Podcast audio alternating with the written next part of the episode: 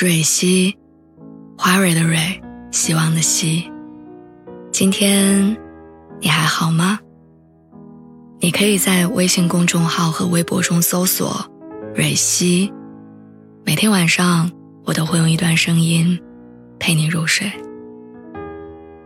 听完今天的故事，祝你晚安，做个好梦。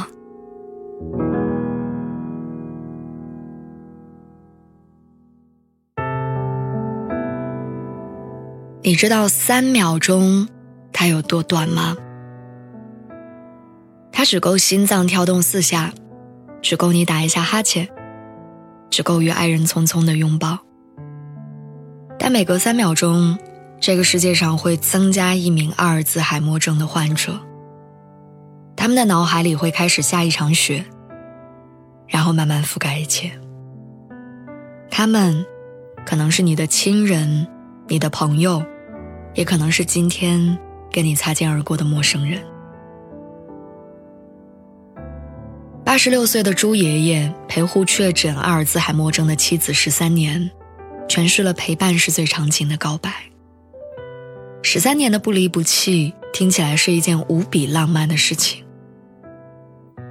可我却不偏不倚的捕捉到了其中的心酸。奶奶吃过饭了，说她没吃。洗过脸、刷过牙了，说没做。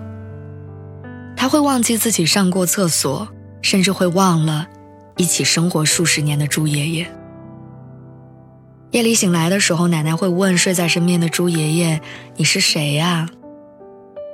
朱爷爷只能把灯打开，把墙上的照片给他看，证明说：“你看，咱俩是一家人。”随着病情的加重，通过照片让奶奶回想起过往的时间，逐渐被拉长。阿尔兹海默症常常被美化成，即使忘记了全世界，也不会忘记爱你。但褪去温情的滤镜，现实一地鸡毛。有丈夫记不得妻子，有母亲忘了儿子，他们会忘记爱，也会认不得爱人。这才是大多数阿尔兹海默症患者的现状。我的外公，他就是，我能明显的感受到他的脑袋当中有一个橡皮擦，在一点一点的擦去他全部的记忆。外公记错日期，准备出门赶集，我掏出日历告诉他，明天才赶集呢，不过咱俩可以去遛弯儿。外公会把我当成陌生人，我掏出合照，做完自我介绍之后，他才能认出我。作为阿尔兹海默症患者的亲属，我最害怕的事情不是反复的唤醒外公的记忆，而是担心他会走失，他找不到回家的路。我记得有一天下午，外公在大家忙活的时候自己跑出去了，我们穿梭在大街小巷找了很久，在家人打算报警的前一刻。我在校门口看到了外公徘徊的身影。那是我就读的小学，我外公拿着糖葫芦，在等他最爱的外孙女放学。他记得我小学时候的模样，也记得我最爱吃糖葫芦，但他忘记我早就毕业了。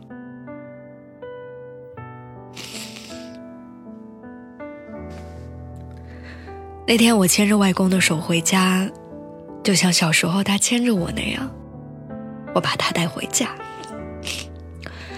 阿尔兹海默症真的很残忍，我陪伴外公的过程也是见证他遗忘一切，然后身体渐渐走向崩坏的过程。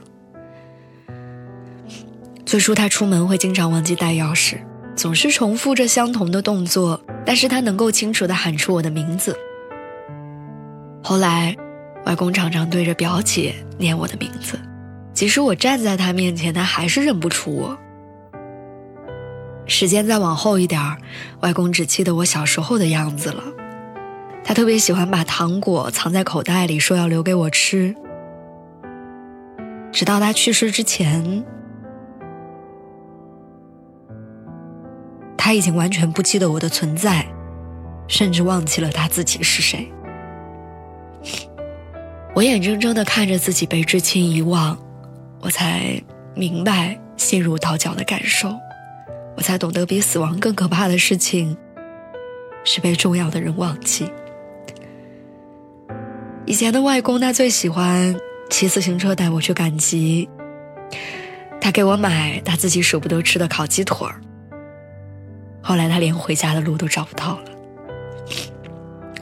以前的外公能将小时候的我放进箩筐，带我上山摘茶叶，后来却连穿衣服都需要别人帮助。以前的外公大老远就能分辨出我的声音，后来他张口喊不出我的名字。他曾经很爱我，到最后。这一切只有我记得。我的外公已经去世好多年了，但我会永远记得他的一切。他永远不会被我遗忘。科学家迪克斯瓦伯他曾经这样描述过阿尔兹海默症。他说，阿尔兹海默症就像在放一部往开始的方向回放的电影。它的过程和人类的发育方向是相反的，患者逐渐失去人格和才能，以完全依赖他人而告终。阿尔兹海默症患者就像是一个被困在时间里的孩子，他们会变得脾气古怪、丢三落四，他们会疑神疑鬼，然后最后连自己都忘记。在二零一九年的时候，中国阿尔兹海默症的患者已经超过了一千万，所以我们每一个人其实与他的距离都很近。如果我们没有办法对抗这场遗忘，那请我们在遗忘发生之前，竭尽全力的去爱。能相爱的时候就不要分别，能拥抱的时候就不要争吵，能见面的时候。就别再拖延。